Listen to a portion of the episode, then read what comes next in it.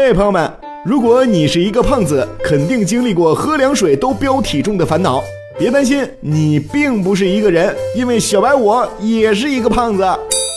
一八六三年，成功减下了四十斤的威廉班廷决定向公众安利一个自己的减肥方法，于是便自掏腰包出版了一本倡导减肥的小册子，一封写给公众关于减肥的信。这本小册子第一次提出了要限制糖、淀粉等碳水化合物的摄入量来减肥的概念。从这一概念衍生出的减肥法，从十九世纪火到了二十一世纪，一直到今天，有的节食瘦身法仍被称作班廷减肥法。自此，减肥的概念正式进入大众视野。有人开始思考有什么被动消脂的方法，这其中有一些天才想法，简直是要了胖子的命。在德国的巴登，巴登温泉区的按摩疗法就特别猛。医师们捏住肥胖患者腹部的肉，用力挤压，或者跪在患者的腹部上促进消化。肥肉不一定能减下来，但是皮下出血、痛哭流涕那是肯定的。Oh no！而浪漫的法国人则喜欢放电，他们躺在躺椅上，用连接电极的湿毛巾盖住身体。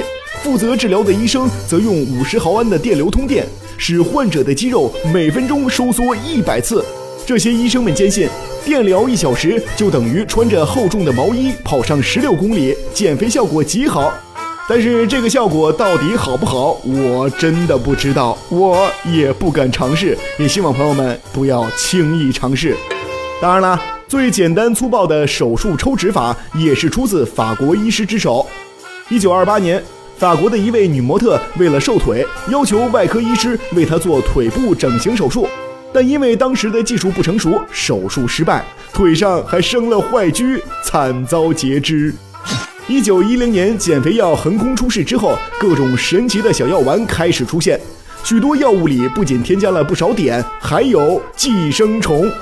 美国在三十年代流行过吃挑虫的方法，让挑虫在肠内成熟并吸收食物。不过这种方式不仅会导致体重减轻、腹泻、呕吐。严重的还会引发脑膜炎、癫痫，甚至痴呆。据统计，截止到二零一八年一月，现行有效的国产减肥保健食品中，使用频次最高的三种原料依次为荷叶、决明子、左旋肉碱。决明子、何首乌、大黄等中药的有效成分是蒽醌，长期或大量服用含蒽醌类中药或药物制剂，会引起药物性肝损伤等不良反应。荷叶的生物碱在大鼠实验中有降脂减肥之效，但长期服用的毒性与副作用还尚不明确。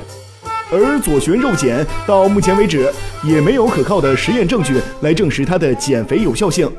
嘿嘿，朋友们，所有告诉你能躺赢的减肥方法都是耍流氓。你以为你在追求完美，实际上是把自己装进了别人定义好的框。好了，朋友们，不跟你们说了，我要去跑步减肥了。